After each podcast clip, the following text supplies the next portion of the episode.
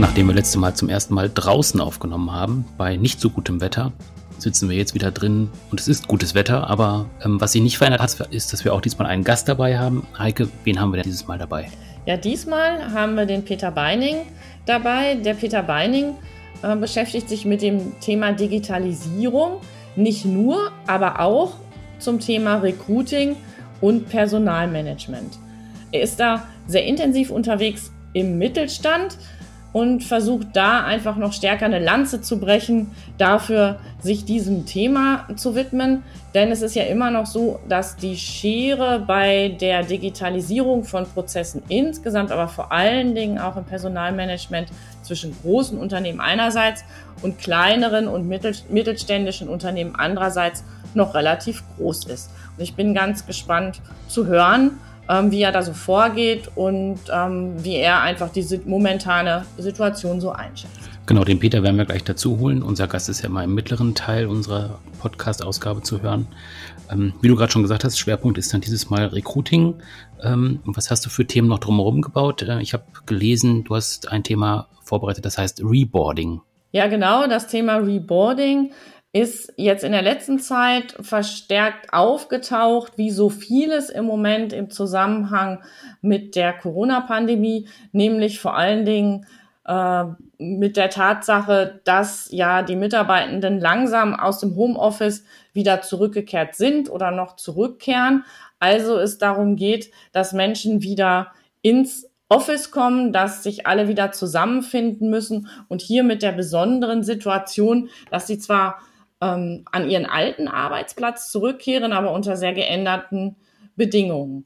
Das ist aber nicht das einzige Thema, was man unter dem Stichwort Reboarding findet, sondern Reboarding passiert zum Beispiel auch, wenn Menschen aus der Elternzeit zurückkehren, wenn Leute auch zurückkehren, nachdem sie eine Auslandsentsendung hatten, ähm, oder aber auch, wenn ein Abteilungs- oder Bereichswechsel äh, vorgenommen wird. Jetzt hast du ja dieses Thema so ein bisschen unter Recruiting einsortiert. Hm, kannst du da noch mal so ein bisschen die Verbindung herstellen? Wieso siehst du Reboarding als Teil des Recruitings? Ja, also Reboarding ist ja im Grunde die Schwester oder der Bruder von Onboarding. Das heißt, im Grunde geht es auch darum, mhm. jemanden neu an einen Arbeitsplatz zu bekommen. Ob die, dieses neu bedeutet ein neuer Mitarbeiter an einen neuen Arbeitsplatz oder ein bereits zum Unternehmen gehörender Mitarbeiter an einen anderen Arbeitsplatz oder wieder an seinen Arbeitsplatz. Insgesamt geht es aus meiner Sicht eben darum, jemanden ähm, ins Unternehmen zu integrieren. Und ich fasse den äh, Begriff Recruiting immer sehr weit. Also für mich gehört dieser spezielle Moment immer auch noch dazu. Also ähm, wenn Recruiting gesehen wird als ähm, Beschaffung in Anführungszeichen von Mitarbeitenden, äh, gehört für mich auch dazu, die wirklich an den Arbeitsplatz zu bringen und so weit zu bringen, dass sie eben produktiv arbeiten können. Und heutzutage ähm, ist die Sichtweise ja auch so, dass man das Ganze stärker so betrachtet, äh, wie man den Kundenprozess auch betrachtet. Das heißt, auch Mitarbeitende haben sowas wie eine, ähm, wie eine Reise durchs Unternehmen, die sogenannte Employee Journey. Und wenn ich das unter diesem Blickwinkel betrachte, gehört das aus meiner Sicht noch in den Bereich Recruiting. Du hast ja die ähm, Employee Journey gerade schon angesprochen. Ähm, vielleicht, wenn wir da mal ein bisschen konkreter reingehen. Ähm, was gibt's generell für Phasen, die dann da auftauchen? Also was gibt's da für Momente, ähm, wo man Kontakt hat mit dem Mitarbeiter? Ähm, an welcher Stelle nimmt man vielleicht auch schon Kontakt zu dem auf? Ähm, wo muss man auf jeden Fall auch drauf achten? Hast du da so ein paar Tipps an der Hand? Also wenn man es jetzt mal ähm, so grundsätzlich unterscheidet, geht es immer um dieses, was noch vorher stattfindet, also oft auch als Preboarding bezeichnet, dann um so eine Art ähm, Orientierungsphase äh, und dann äh, die wirklich konkrete Einarbeitung und Integration. Das, was einfach ganz, ganz wichtig ist, schon sehr frühzeitig ähm, Kontakt, Kontakt aufzunehmen und ähm, denjenigen, der dort neu kommt oder neu in eine Abteilung kommt oder wieder zu seinem Arbeitsplatz kommt, auch mit wirklich nötigen Informationen zu versorgen. Da will ich jetzt vielleicht mal ein Negativbeispiel nennen, um deutlich zu machen, ähm, wie wichtig sowas sein kann. Ähm, ich habe eine Kollegin, die als im Angestelltenverhältnis bei einer größeren Beratung ähm, tätig ist und eben in, aus der Elternzeit jetzt wieder zurückgekehrt ist. Und sie hat im Grunde bis eine Woche vorher gar nicht genau gewusst, ähm, an welcher Stelle sie genau eingesetzt wird und eben auch viele weitere nötige Informationen gar nicht gehabt. Und ähm, natürlich äh, kann man jetzt sagen, na ja, aber wenn man schon weiß, dass ähm, man einfach ähm, ja in diesem Bereich sein wird, ähm, kann man das doch dann, wenn man sich im Unternehmen auskennt, vielleicht aushalten. Aber ich würde sagen, nein. Ähm, das ist, sage ich mal, für die Planung, auch gerade ähm, in diesem speziellen Fall und weil man ja noch was drumherum organisieren muss, ähm, nicht ganz so optimal. Ist ja wahrscheinlich auch einfach für das Unternehmen besser, wenn ähm, Reboarding einfach besser funktioniert, weil, wenn, wie du schon gerade gesagt hast, wenn die Mitarbeiterin oder der Mitarbeiter dann am ersten Tag wieder zurückkommt, äh, dann beginnt ja erst die Orientierung. Das kann man eigentlich schon vorher platzieren, sodass man dann tatsächlich auch schon effektiv arbeiten kann. Ja, genau. Und ähm, es hat ja immer auch was mit Wertschätzung äh, zu tun, also sich auch willkommen äh, zu fühlen als Mitarbeiterin oder Mitarbeiter. Denn in dem Moment, ähm, das gleiche Thema haben wir ja beim Onboarding auch, wenn im Grunde Arbeitsplätze nicht eingerichtet sind und so weiter ähm, das ist eben keine besonders gute äh, Willkommenskultur. Und letztendlich mhm. kann man zum Thema Reboarding relativ viel übertragen von den Erfahrungen, die man im Onboarding gemacht hat. Ein ganz wesentlicher Unterschied zwischen Onboarding und Reboarding ist, dass in der Regel beim Reboarding die Mitarbeitenden ja die das Unternehmen schon kennen, also die Unternehmenskultur schon kennen, selber ein gewisses Netzwerk haben und vielleicht von daher schon mit etwas mehr Sicherheit kommen, aber trotzdem äh, natürlich auch gut abgeholt werden wollen. Würdest du dann sagen, dass es im Prinzip halt schon wichtige Prozesse gibt, die eigentlich schon damit anfangen, wenn jemand sagt, ich gehe jetzt in Elternzeit oder ich ähm, nehme jetzt eine Auszeit oder ich wechsle in einen anderen Bereich und komme aber wieder, dass einfach der Kontakt ähm, im Prinzip die ganze Zeit aufrechterhalten wird, weil das wäre ja nochmal ein Schritt weiter dann vermutlich. Ja, also ich würde sagen, wenn das gelingt, dann ähm, ist es sehr, sehr, sehr, sehr gut. Ähm, wobei man da eben auch an einer Stelle agiert, wo man auch ähm, berücksichtigen muss, dass das natürlich auch was mit Privatsphäre auch des Mitarbeitenden zu tun haben kann. Das heißt, es gibt zum Beispiel, wenn ich in Elternzeit gehe, vielleicht auch den Wunsch, dort, ähm, dort wirklich in Ruhe mich jetzt meinen familiären Verpflichtungen zu widmen und nicht so das Gefühl zu haben, ich muss reagieren. Aber aus meiner Sicht ist bei allen, bei vielen anderen ähm, Gelegenheiten, äh, wo Mitarbeitende für eine begrenzte Zeit ähm, weg sind, ist eine gute Idee, ähm, kontinuierlich Kontakt zu halten. Mhm, also ich würde das auch so ein bisschen in Verknüpfung sehen jetzt mit den aktuellen äh, Themen in Richtung Homeoffice oder Videokonferenzen, wo man ja auch überlegt, ähm, stimmen sich die Mitarbeiter eben nur thematisch ab, inhaltlich ab oder gibt es dann irgendwie auch nochmal so eine halbe Stunde, wo man sich privat austauscht? Ähm, so, eine, ja, so eine virtuelle Kaffeezeit sozusagen, das wäre ja vielleicht einfach auch so ein, so ein Tool, was man benutzen könnte für Leute, die eben gerade tatsächlich in Elternzeit sind, die man einfach dann halt nur auf diesem, ja, sagen wir mal, relativ lockeren Niveau äh, am Unternehmen weiterhin dran teilhaben lassen kann. Also dieser normale Tratsch, den man sonst vielleicht kennt dass man das einfach zumindest aufrechterhalten äh, kann oder das zumindest als Angebot stehen lässt, damit da der Kontakt nicht ganz abbricht. Ja, also ich sehe das auch so und man könnte natürlich, man kann natürlich einfach auch ähm, auf ähm, in unterschiedlicher Intensität ähm, auch diesen Kontakt gestalten. Also wenn sich quasi ähm, die, die Zeit ähm, dem Ende zuneigt, kann man natürlich einfach auch vielleicht Kontakt intensivieren und ähm, einfach auch schon mal signalisieren, dass man ähm, ja sich auch freut, dass jemand wieder zurückkommt und eben auch da Möglichkeiten ähm, anzubieten und vielleicht auch mal als Unternehmen proaktiv auf ähm, den Mitarbeitenden zugehen und nicht warten, bis der sich meldet ähm, mit seiner Entscheidung, ähm, ich möchte jetzt aus der Elternzeit kommen oder ich möchte, möchte nicht kommen. Ähm, ich denke, das kann auch eine gute Idee sein. Jetzt sind wir ein bisschen elternzeitlastig, stelle ich gerade fest.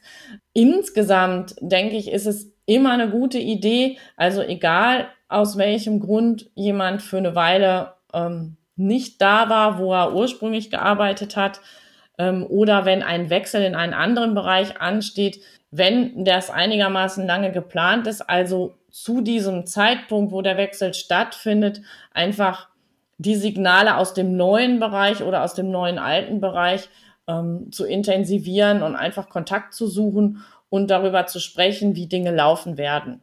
Genau, also ich glaube, Elternzeit ist einfach so ein relativ plakativer Bereich, den man einfach äh, sich auch selber dann gut vorstellen kann.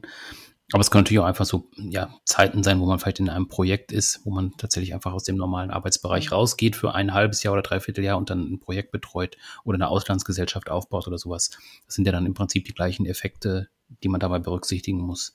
Und wenn man jetzt noch dran denkt, was du gerade auch angesprochen hast äh, zum Thema Homeoffice und aktuelle Zeit, ähm, das sind dann auch nochmal andere Herausforderungen. Also da ist ja jetzt im Prinzip ein Mitarbeiter nicht komplett aus der Abteilung raus, sondern im Prinzip ja nur, hat nur den Arbeitsplatz gewechselt von im Büro, äh, im Homeoffice oder im mobilen Arbeiten.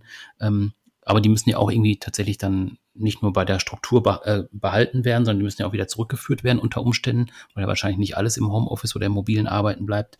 Ähm, was siehst du da für Herausforderungen in dem Bereich dann auch nochmal, wenn wir über das Thema Reboarding sprechen? Ja, also die grundsätzliche Herausforderung ist, es wird ja schon dann unter anderen Bedingungen im Unternehmen gearbeitet, also wieder an diesem physischen Arbeitsplatz. Und ähm, da gibt es vielleicht auch den einen oder anderen, der ähm, sich auch Sorgen macht ähm, um seine Gesundheit. Ähm, also da ist ja auch jeder anders, wenn jetzt eben wieder mehr und intensiverer Kontakt natürlich auch unter ähm, besonderen Hygienebedingungen ähm, besteht.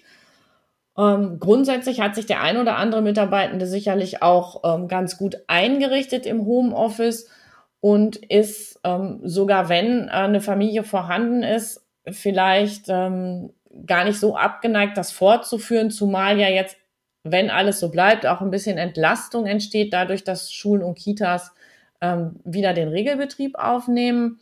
Aber auch die Unternehmen selber sind ähm, auch, wenn man aktuelle Umfragen äh, berücksichtigt, gar nicht so abgeneigt, dieses Thema Homeoffice ähm, ein bisschen aufrecht zu erhalten. Also die, ich glaube, die Grundstimmung ist im Moment, ist nicht unbedingt wieder auf den Stand in Anführungszeichen vor Corona zurückzufahren.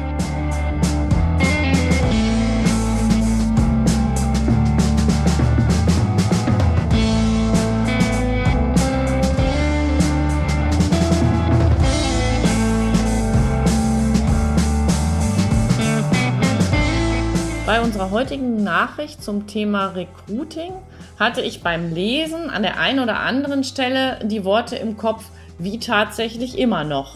Denn das, was ich gelesen habe, waren zehn Dinge, die Bewerber in den Wahnsinn treiben.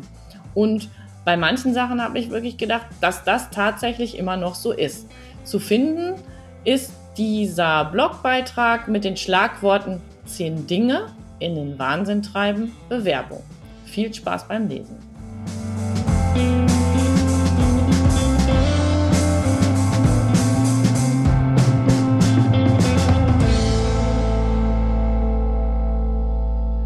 Wir kommen zum zweiten Teil unseres ähm, heutigen Podcasts. Wir haben einen Gast dabei, wie wir es am Anfang schon angekündigt haben. Peter Beining ist bei uns. Äh, Peter, vielleicht kannst du dich einfach mal kurz vorstellen und auch sagen, was so äh, deine Hauptbeweggründe sind, äh, in, im Personalbereich unterwegs zu sein, im Recruiting-Bereich unterwegs zu sein. Ähm, ja, vielleicht erzählst du ein bisschen was zu deiner Person am Anfang. Ja, sehr gerne. Äh, vielen Dank, Michael und Heike, dass ihr mich in euren Podcast eingeladen habt. Mein Name ist Peter Beiding. Ich bin Digitalisierungsberater und habe mich da unter anderem auf den Schwerpunkt äh, Personalwesen, alles was mit HR zu tun hat, spezialisiert. Das ist eher zufällig gekommen, weil eigentlich bin ich äh, Berater für Marketingautomation. Ähm, und als ich ja die neuen Techniken, Taktiken, neue Sales Funnels und Tools kennengelernt habe, und zu verschiedenen Kunden gegangen bin, habt ihr das vorgestellt. Das fanden die alle total super und haben gesagt, komm mal in zwei Jahren wieder. Und ich, äh, wieso was in zwei Jahren? Ja, wir haben so viel zu tun. Hast du nicht was, womit man äh, Personal gewinnt? Aufträge haben wir noch. Und dann habe ich gesagt, oh, nee, habe ich leider nicht. Habe dann aber ein Recruiting-Tool kennengelernt und als ich so ein bisschen in das Thema reingerutscht bin, habe ich gemerkt, die, der Unterschied zwischen Neukundengewinnung und Mitarbeitergewinnung ist eigentlich nur marginal. Also die Prozesse, die Logiken dahinter, also die Funnel, die sind sehr, sehr ähnlich. Ja, und so hat sich das eigentlich ergeben. Also es war nie dem Plan, dass ich jetzt äh, Personalberater in Anführungsstrichen werde, sondern das hat sich zufällig ergeben und äh, ich komme auch mit der ganzen Branche, mit den Leuten halt sehr gut zurecht. Von daher ist es schon so eine kleine Passion mittlerweile geworden. Jetzt hast du ja die beiden Themen ähm, Digitalisierung und Recruiting schon so zusammengebracht. Ähm, was kannst du aus deiner Erfahrung sagen, wo, wo drückt den Unternehmen der Schuh? Ja, also ich, äh, ich fange mal mit einem kleinen Witz an. Mhm. Äh, ich halte öfter Vorträge und äh, dann sitzen da ja auch die ganzen äh, Zuhörer im Publikum und wundern sich jetzt alle, oh, der erzählt was über Digitalisierung und Personalwesen. Und viele haben immer den Eindruck, man muss jetzt für weiß was für Riesenprojekte starten. Äh, und dann erzähle ich immer diese kleine Anekdote, die geht so. Zwei Touristen, die typischen Deutschen, fliegen nach Namibia und wollen sich Elefanten angucken.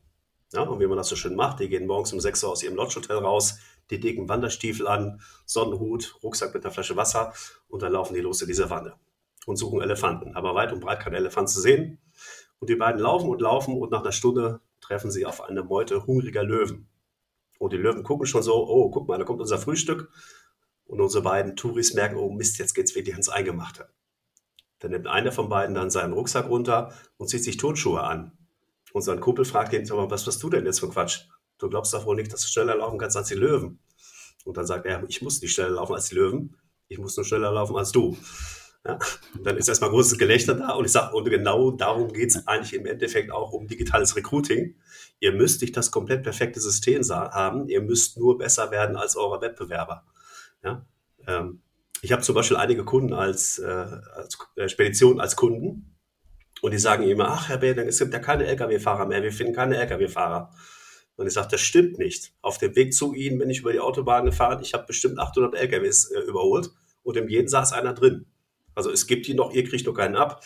Ja, das muss man erstmal so in die Decke reinbringen. Ähm, mhm. Und ich glaube, man kann schon mit, mit einigen kleineren Maßnahmen, die sich wirklich in, in wenigen Tagen umsetzen lassen, schon so einen Mehrwert gegenüber dem Wettbewerb äh, erzeugen, dass man auch wieder Personal gewinnt. Ne? Und in der Geschichte ist es also quasi der, der Löwe, äh, das ist der Fachkräftemangel. Und ähm, ja, wer sich jetzt die Turnschuhe anzieht, sprich auf digitale Techniken setzt, der hat halt einen Wettbewerbsvorsprung gegenüber den äh, Mitbewerbern und kann sich dann quasi retten. Ihr kennt ja vielleicht auch die Statistiken, die da so rumgeistern. Von der Deutschen Bank gibt es eine größere Studie, die kam vor einigen Monaten raus. Ähm, das war noch vor Corona-Zeit, aber gehen wir mal davon aus, dass es auch wieder dahin geht, äh, wenn die Pandemie eingedämmt ist. Und die besagt, dass pro Jahr zwischen 20 und 25.000 Unternehmen pleite gehen werden. Schlicht und einfach, weil sie keine geeigneten Mitarbeiter mehr finden. Aufträge haben die meisten ja. Äh, man liest es ja jetzt schon auch zum Teil in den Medien. Ich glaube, dieser Fernsehkoch, der Rach, musste in Hamburg sein Restaurant schließen, angeblich, weil er nicht mehr genügend Fachkräfte und Leute gefunden hat. Ich glaube, manchmal wird es auch immer noch in den Vordergrund gestellt, um so eine Ausrede zu haben. Aber ich glaube, da ist schon viel dran, dass, äh, dass halt Unternehmen deswegen schließen müssen. Die haben zwar eigentlich gute Produkte, schaffen es aber nicht, die geeigneten Mitarbeiter zu finden, äh, ja, die die Aufträge abarbeiten und die Kunden entsprechend zufriedenstellen können. Und ja, genau, du hast ja gefragt, wo drückt quasi der Schuh im Unternehmen. Mhm. Ja, häufigster Anlass ist, wenn ich angerufen werde, ja, Meining, wir kriegen zu wenige Bewerber, was können wir tun? Also da merken Unternehmen zum ersten Mal, irgendwas ist anders als die letzten Jahre. Gerne auch Richtung Sommer, ne, wenn die äh, mhm. Ausbildungsplätze besetzt werden sollen und die plötzlich gar keine Bewerbung mehr bekommen oder nur noch sehr wenige ja, und wenn dann mal eine Zeitungsanzeige geschaltet wird für 2.000, 3.000 Euro und man merkt, man hat nur ein oder zwei Bewerbungen drauf erhalten, ähm, dann merken die ja. erst, irgendwas, irgendwas stimmt nicht mehr. Irgendwas ist anders geworden gegenüber den letzten Jahren. Und das ist so erst der erste Trigger, dass Personaler sich häufig zum ersten Mal mit dem Thema beschäftigen und fragen, was ist denn jetzt passiert, was muss ich anders machen? Und dann sind es also auch eher die Personaler, die dich ansprechen oder doch eher die Geschäftsleitung? Ja, das kommt so ein bisschen immer auf die Größe des Unternehmens an. Also ich habe, glaube mein kleinster Kunde in Anführungsstrichen von den Mitarbeiterzahlen hat 20, 25 Mitarbeiter. Da sagt mir aber der, der Geschäftsführer, er muss es ja machen. Ja, also ich kann ja nicht, wenn eine Bewerbung reinkommt, die einfach liegen lassen. Ähm, der muss das machen, aber der sagt, er hat überhaupt keinen Bock auf das Thema und er möchte das halt möglichst elegant wegautomatisiert haben. Das ist das eine Extrem. Das andere sind halt die, die größeren Unternehmen, die sagen, wir haben äh, zu wenig Bewerber oder auch mal zu viele, aber wir administrieren uns zu Tode. Dann äh, ist es eher die Personalabteilung. Ne? Also ich könnte es gar nicht genau sagen, wer das jeweils ist. Es hängt immer so ein bisschen von der Situation ab und mit wem man auch als erstes spricht. Und wenn du mal so an die mo momentane Situation denkst, ähm, hat sich dadurch die äh, Bereitschaft zur Digitalisierung nochmal beschleunigt? Äh, ja, du meinst das wegen der Pandemie, ne? Genau. Ja, ich habe die Tage ein schönes Schaubild gesehen, da stand irgendwie drauf, wer ist in Ihrem Unternehmen für die Digitalisierung verantwortlich? Da stand erstens der CEO, zweitens der CTO, also Chief Technology Officer, oder drittens der COV, und dann habe ich so überlegt, wer ist denn der COV?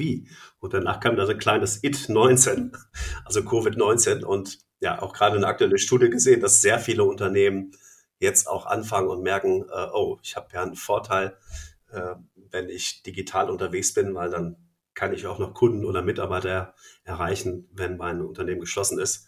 Und ich selber habe das auch gemerkt von einigen Kunden, denen ich schon vor zwei Jahren gesagt habe, warum macht ihr eure Vorstandsgespräche, zumindest das erste, nicht über Zoom, über Microsoft Teams, äh, über oder verschiedene Plattformen, die es da gibt.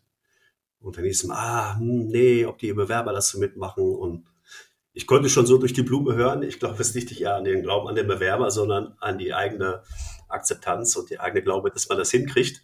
Plötzlich geht das. Ne? Ich habe also auch in sehr vielen Kundenprojekten, wo wir den Recruiting-Prozess automatisiert hatten, mhm. plötzlich Abfragen reingemacht, soll das ein Zoom-Meeting sein, dann schickt Einladung zum Zoom-Meeting raus und ansonsten zur stationären, stationären äh, Gespräch vor Ort. Ne? Also ich merke schon, dass da Akzeptanz ist, wobei jetzt im Bereich Recruiting auch viele im Moment eher zögerlich unterwegs sind, weil äh, ja, im Moment wenig eingestellt wird, was meines Erachtens ein falscher Ansatz ist, weil gerade jetzt sind plötzlich sehr viele Mitarbeiter wieder äh, zu haben, ne? also die entweder gerade in Kurzarbeit sind oder merken, oh, ich bin nicht sicher, ob mein Unternehmen überlebt, ich schaue mich schon mal um. Und das bestätigen mir auch einige Kunden, dass im Moment die Anzahl der Bewerber pro Stelle deutlich nach oben gegangen ist, zum Teil sogar verdoppelt. Was vor, vor einem Jahr noch undenkbar war, wenn ich eine Stelle ausschreibe, dass ich da wieder 50, 60 Bewerbungen drauf bekommen habe, wo man von dem Jahr auf die gleiche Stelle Mühe hatte, 15 zusammenzubekommen. Also mhm. eigentlich ist jetzt eine gute Zeit auch zu sagen, wenn ich in die Zukunft denke, äh, investiere ich jetzt halt in digitales Recruiting und schaffe mir halt den Wettbewerbsvorsprung Sprich, ziehe mir meine Turnschuhe an, um schneller zu sein als der Wettbewerb. Ähm, und ich glaube nach wie vor, HR ist halt eine strategische Aufgabe mittlerweile, weil wir wissen alle, der Fachkräftemangel, ist kein temporäres Phänomen, was eben in ein, zwei Jahren wieder weggeht, sondern alleine durch den demografischen Wandel und durch den Trend zur Akademisierung. Ja, sprich, viele Jugendliche, die haben halt keinen Bock mehr heutzutage, irgendwas Handwerkliches zu machen, sondern die meisten gehen lieber studieren hoffen sich dann halt eine Karriere irgendwie im Büro oder äh, in der Unternehmensberatung, in der Bank, äh, um da Karriere zu machen und sich nicht die Hände schmutzig zu machen. Äh, diese ganzen Faktoren führen halt dazu, dass man die in Anführungsstrichen einfacheren Jobs wie Lagerarbeiter, äh, Verkäufer, Lkw-Fahrer immer schwieriger findet. Und äh, wenn man sich aber entsprechend digital ausstellt, glaube ich, dass man die auch noch in Zukunft finden kann. Genau, also wenn wir jetzt nochmal äh, konkreter auf das Digitalisieren gucken, ähm, kannst du da so ein paar Tipps geben, wo sich Digitalisierung im Recruiting lohnt ähm, oder wo man irgendwie sagen würde, das macht auf gar keinen Fall Sinn? Ja, ähm, also generell kann man, oder es lohnt sich alles zu digitalisieren, was immer wiederkehrende Aufgabe ist. Äh, mhm. Da denke ich zum Beispiel an was ganz Banales, was aber schon ein Riesenvorteil ist. Das ist die Eingangsbestätigung, wenn eine E-Mail, wenn eine E-Mail-Bewerbung eingegangen ist. Äh, und es gibt Studien, die sind relativ aktuell, die sagen, ich frage euch mal, ratet mal, wie viel Prozent der Unternehmen nicht auf eine Stellenanzeige sofort antworten? In Prozent? Was schätzt ihr? 60, 70? Ja, hätte ich auch gesagt, wenn nicht noch höher. Ja, genau. Genau, so äh, eine Untersuchung sagt, dass ungefähr 70 Prozent der Unternehmen keine Eingangsbestätigung schicken, wenn eine Bewerbung kommt. Ähm, mhm ich vermute und ich beobachte zum Teil, das sind halt die Unternehmen, die immer noch eine Bewerbung at E-Mail-Adresse auf ihrer Webseite haben, weil sie dann glauben, das ist ja die günstigste Alternative. Ich schaue mir nicht irgendwie ein Tool an, das das macht, sondern ich mache das manuell. Ja, wenn man da aber die Arbeitszeit gegenrechnet, merkt man schon, das ist halt eine sehr teure Methode und Diese mhm. Zeit, die ich dadurch eventuell einspare, indem ich nicht antworte, geht hinterher wieder drauf, weil die Bewerber natürlich nach drei, vier Tagen von sich aus nochmal anrufen und danach fragen, so nach dem Motto, ey, ich habe euch eine Bewerbung geschickt, ich habe nichts gehört, ist sie überhaupt angekommen bei euch? Ja, der Nachteil ist, ich habe jetzt trotzdem die Arbeit, habe aber schon den ersten negativen Eindruck hinterlassen. Also da sind wir jetzt quasi im Bereich ähm, des ganzen Recruiting-Prozesses. Geht aber auch eigentlich noch einen Schritt vorher los, nämlich die Veröffentlichung von Stellenanzeigen. Ähm, würdest du denn sagen, dass ähm, diese Bereitschaft zum äh, digitalisieren, äh, digitalisierten Bewerbungsprozess, dass der äh, auf beiden Seiten unterschiedlich ist ähm, von der Herangehensweise? Also ich würde jetzt vermuten, irgendwie Bewerber von heute würden halt einfach erwarten, dass sie auch digitalisiert irgendwie abgeholt werden. Also dass in diesem Prozess das einfach ganz anders funktioniert als ähm, dass es eben auf der, auf der, ähm, auf der Unternehmensseite quasi äh, verortet ist. Also ich kenne das auch selber hier aus eigenen Erfahrungen. Äh, manche schreiben halt einfach irgendwie äh, eine Nachricht über, über WhatsApp oder so, weil die meine Handynummer haben und fragen halt einfach, ob die, ob ich einen Praktikumsplatz habe zum Beispiel. Das hätte man ja vor ein paar Jahren einfach gar nicht gemacht und man würde ja sagen, ich erwarte jetzt ein Anschreiben oder sowas. Ähm, das ist aber heute einfach auch gar nicht mehr so gesehen und ähm, vielleicht ist das dann einfach schon ein negativer Eindruck, wie du auch gesagt hast, ähm, wenn das Unternehmen da einfach gar nicht bereit ist, solche, solche Kommunikationswege auch schon zu gehen. Ja. Äh, ich komme noch einmal zurück auf, weil da eine Frage, äh, die warf mir hin und ich kann es beantworten, was kann man überhaupt alles digitalisieren? Also mhm. generell die ganze Veröffentlichung der Stellenanzeigen ist ein, ein großes äh, Thema, weil zeitaufwendig, weil es reicht ja nicht mehr, die eigene Stellenanzeige nur auf der eigenen Webseite zu veröffentlichen. Ich muss in der Regel auf Indeed präsent sein, auf Google for Jobs, weil die beiden werden nach fast allen Jobsuchen mit Ortsbezug, also mit Städtennamen dazu, immer auf den ersten drei Plätzen mit angezeigt. Ich muss eventuell in Social Media rein, auf Xing, auf LinkedIn, Facebook, Instagram, in verschiedene Stellenportale eventuell wie Stepstone. Ja, und das ist sehr zeitaufwendig, das geht aber mit einer entsprechenden Softwarelösung innerhalb von Minuten. Dann lege ich die einmal an. Und diese Software, da gibt es ja hunderte von Systemen, die veröffentlichen die Stellenanzeigen sofort in allen relevanten Plattformen, die ich da brauche. Dann kann ich den ganzen Recruiting-Prozess, wie gesagt, ähm, automatisieren. Da können wir gleich nochmal im Detail drauf eingehen. Was ich auch sehr häufig mittlerweile mache, sind sogenannte Onboarding-Kampagnen. Sprich, wie kriege ich dazu, welche Mitarbeiter eingestellt habe, damit der möglichst reibungslos in das Unternehmen integriert wird.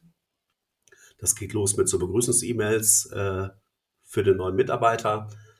Das geht aber auch dazu, zum Beispiel Arbeitsmaterialien zu bestellen äh, oder gucken, dass am ersten Arbeitstag ein Blumenstrauß auf dem Schreibtisch steht. Ne? Dass ich äh, einen Mentor bereitstelle, der eine Checkliste hat und weiß am ersten Tag, muss er mit dem Neuen das und das machen.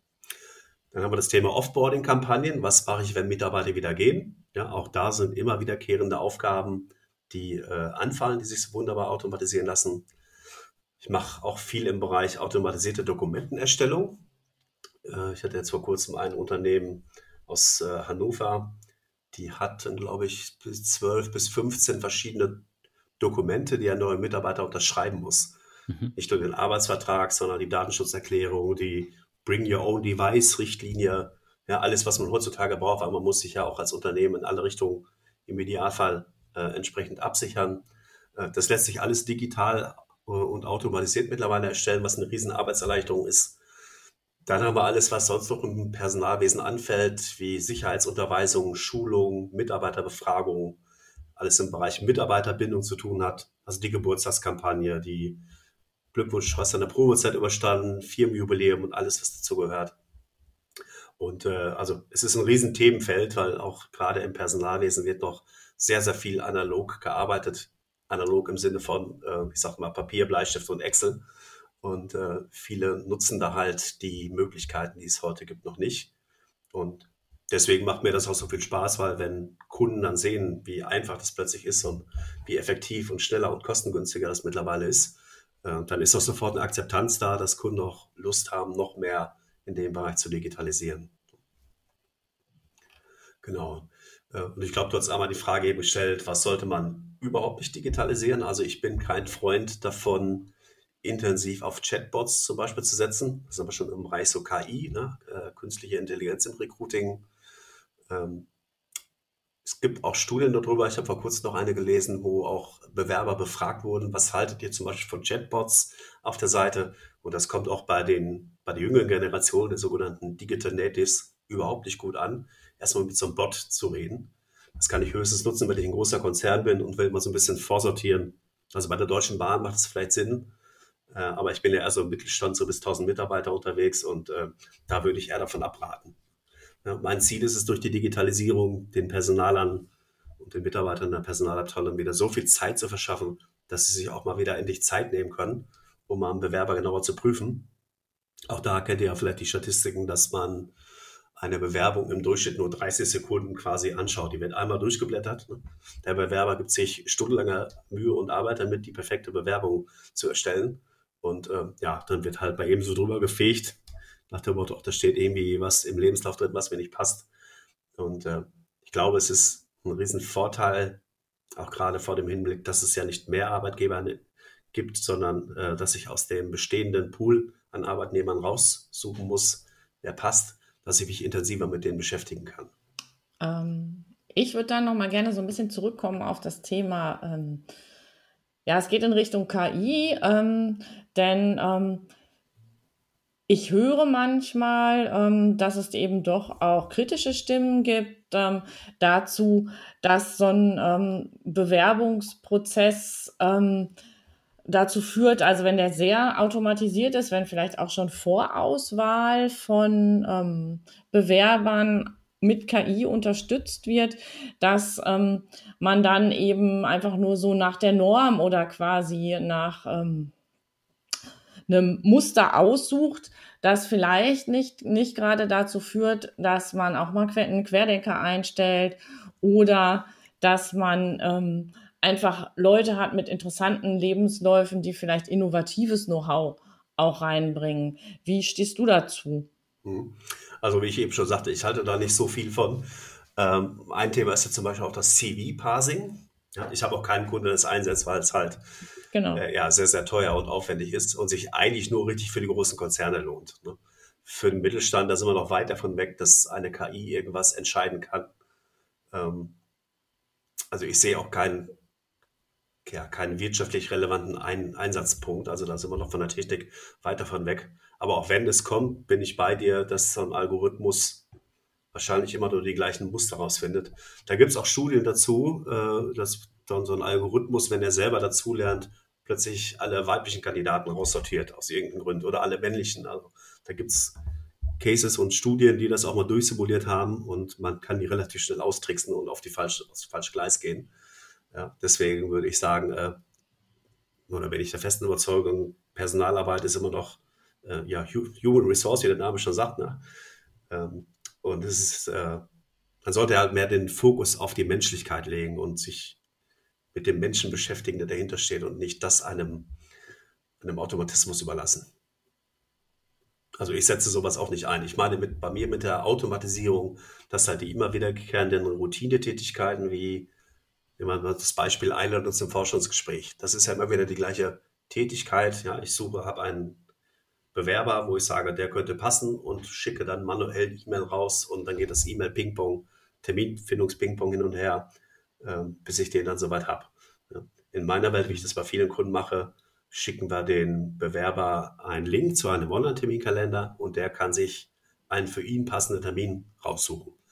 Das ist auch schon wieder eine Form der Wertschätzung gegenüber dem Bewerber, ja, dass ich das umdrehe. Ich sage nicht, ich als Unternehmen gebe dir, Bewerber, jetzt den Termin vor und du hast am Freitagnachmittag um 14.30 Uhr zu kommen und wenn du nicht kannst, hast du halt Pech gehabt, sondern dass wir dem sagen, hier ist unser Terminkalender, such dir den für dich passenden Termin raus. Ja, bei den meisten Unternehmen gibt es dann halt trotzdem nur zwei, drei Tage und innerhalb des drei Tagen gibt es halt drei Slots einer Stunde. Aber es ist zumindest so eine gewisse Flexibilität dahinter.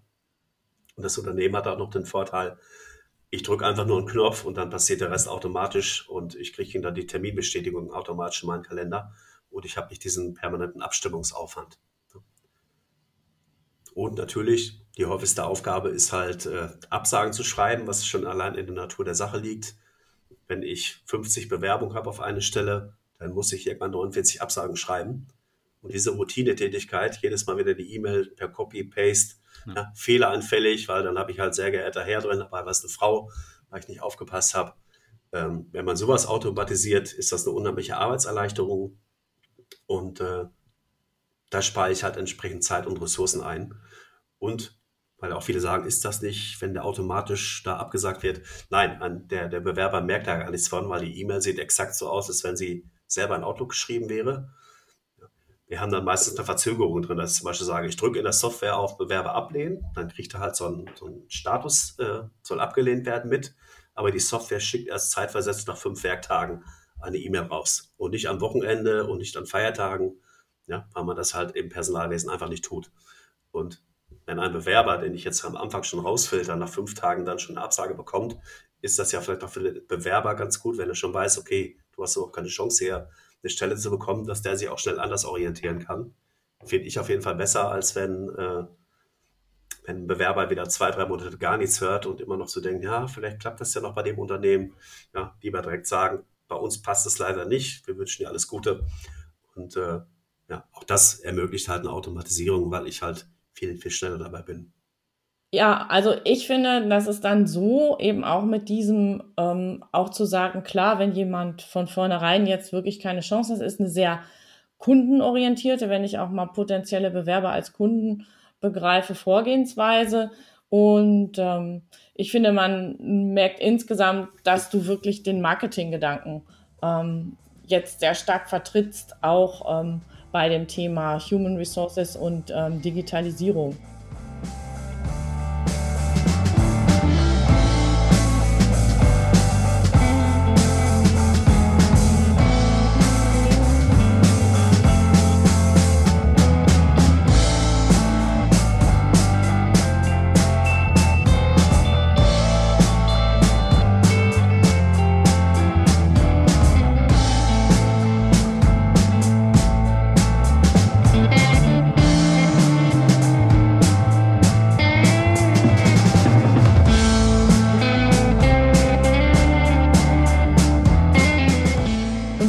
Heutige Nachricht zum Thema Führung ist mal wieder eine Buchempfehlung.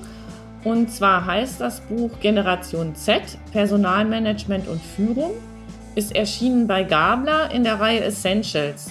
Die Autoren sind Philipp Hubert und Lorenz Schlotter und die geben in diesem Buch einen Einblick in modernes Personalmanagement und moderne Führung mit einem Fokus gerade auf diese Generation, also auf die jungen Fachkräfte und Experten der Generation Z.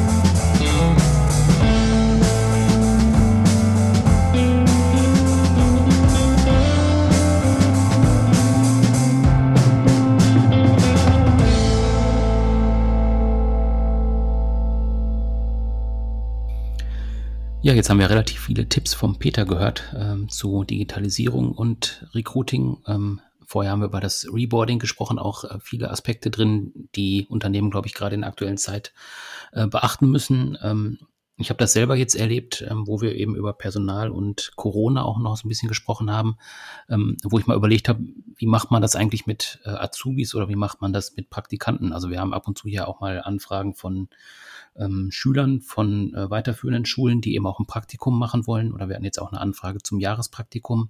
Da frage ich mich natürlich jetzt bei äh, Kontaktbeschränkungen, ähm, wie soll das funktionieren? Also ich kann jetzt ja einen Praktikanten im Prinzip ja nicht einfach ins Homeoffice schicken. Äh, der soll ja im Prinzip aus der Praxis was lernen. Ähm, das finde ich ein bisschen schwierig. Das ist bei Azubis wahrscheinlich auch nochmal so ein schwieriger Punkt ähm, und betrifft ja auch dann tatsächlich wieder das Onboarding, was wir im ersten Teil ja auch schon so ein bisschen angesprochen haben. Ähm, was ist, wenn ein neuer Mitarbeiter anfängt und dann tatsächlich in dieser aktuellen Phase dann auch eingearbeitet werden, werden muss? Also ich habe da schon einige Ansätze gesehen bei der Deutschen Bahn zum Beispiel, wo dann eben ähm, tatsächlich das auch über Videocalls dann begleitet wird, aber ja, gewisse Herausforderungen bleiben natürlich einfach. Ich weiß nicht, wie da deine Erfahrungen sind, was du so aus der Praxis mitbekommen hast. Ja, also es ist auch recht unterschiedlich. Ähm, also Unternehmen, die ähm, im Recruiting-Prozess schon relativ weit waren, haben tatsächlich wirklich die Arbeitsverträge abgeschlossen und interessanterweise oft relativ schnell auch zumindest die nachgelagerten Prozesse äh, digitalisiert. Also sind auf mal auch sehr schnell geworden.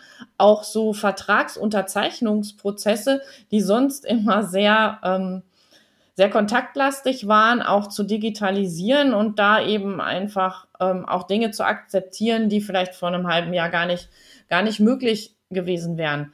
Was natürlich dazu geführt hat, ähm, auch Onboarding wirklich äh, zu digitalisieren, Ähm, es gibt natürlich aber einfach auch Branchen, wo das nicht ähm, so gut möglich war. Also so wie du auch schon sagst, also wenn jemand jetzt so wirklich aus der Praxis lernen soll.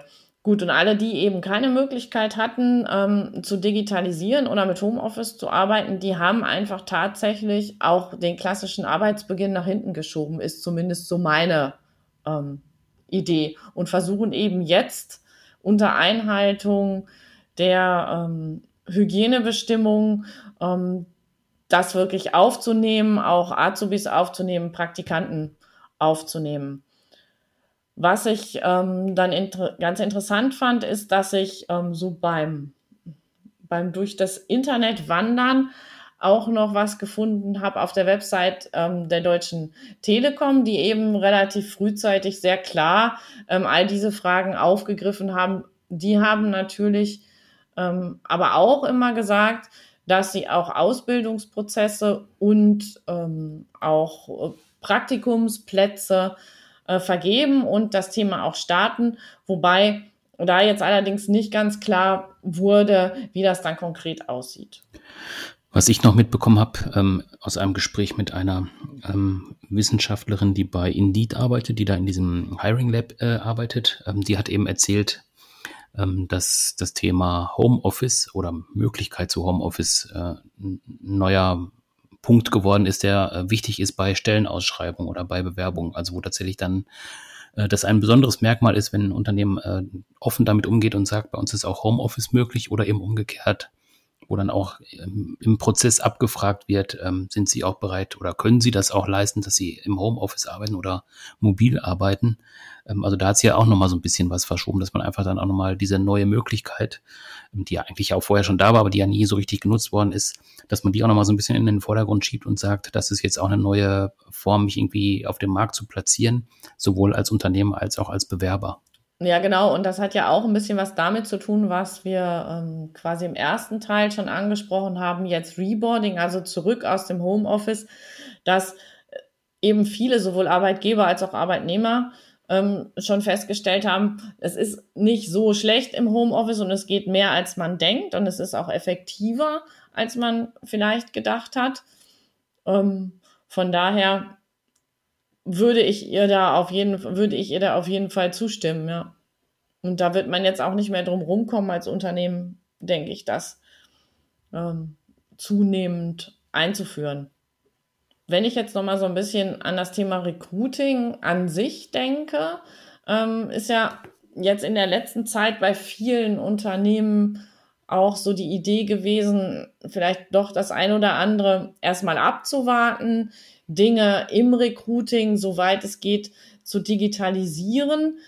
Und ähm, ja, da haben viele Experten gesagt, okay, ähm, gar nichts zu machen im Moment im Recruiting kann einem unglaublich auf die Füße fallen, weil äh, wenn es dann wieder losgeht, sind vielleicht die ähm, interessanten äh, Bewerberinnen und Bewerber, die auf dem Markt waren, schon weg von denen, die ein bisschen schneller waren, also die, die die Turnschuhe an hatten, wenn wir jetzt mal äh, den Worten von Peter folgen wollen. Und dass man doch jetzt zumindest den Pool aufbauen soll. Genau, jetzt hast du ja gerade von Pool aufbauen gesprochen. Ähm, wie siehst du generell die weitere Entwicklung äh, auf dem Arbeitsmarkt? Also es geht ja tatsächlich in beide Richtungen, wenn man mal so ein bisschen in die Fachliteratur liest. Die einen sagen, es wird sich im Prinzip nichts ändern, die anderen werden sagen, es wird eine äh, Entlassungswelle kommen, der Arbeitsmarkt wird sich umkehren. Ähm, was sind so deine Vermutungen oder was hast du so äh, an Eindrücken bekommen? Also ich finde es auch wirklich schwierig, ähm, das, zu, das zu beurteilen ähm, denn man findet ähm, wirklich Aussagen in beide Richtungen und ich finde oft die Argumentationen, die vorgebracht werden, äh, in beide Richtungen sehr gut nachvollziehbar. Und ich glaube, ähm, die wirkliche Tatsache, an die wir uns gewöhnen müssen, ist, dass wir die Dinge nicht mehr so langfristig vorhersagen werden können, dass einfach Dinge dann manchmal relativ schnell passieren ähm, schwierig ist natürlich dann weiterhin im Handeln zu bleiben, denn ähm, wenn ich das Gefühl habe, ich kann es nicht vorhersehen, tendiere ich ja als Mensch oft dazu zu sagen, well, dann mache ich lieber nichts, weil sonst mache ich ähm, was Falsches.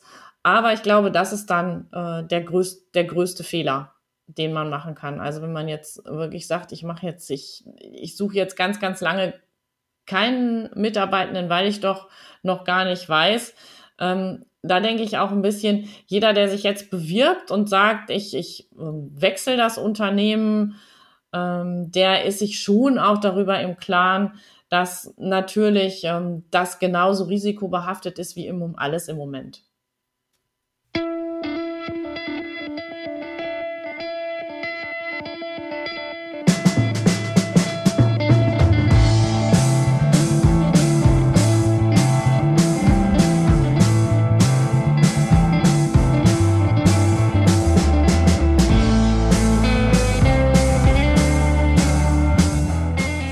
Thema Lernen habe ich heute einen Artikel aus der Wirtschaftswoche mitgebracht mit dem Titel Serious Games.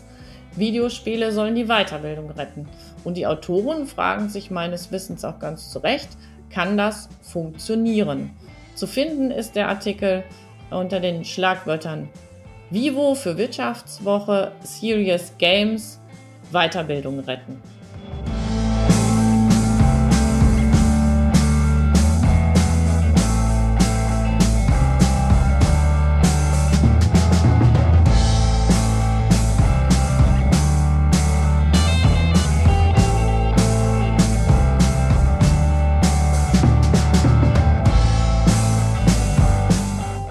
Ja, von der Nachricht zum Thema Lernen kommen wir zum Schwerpunkt Lernen. Ähm, die nächste Ausgabe unseres Podcasts wird sich mit dem, äh, mit dem Schwerpunktthema Lernen beschäftigen.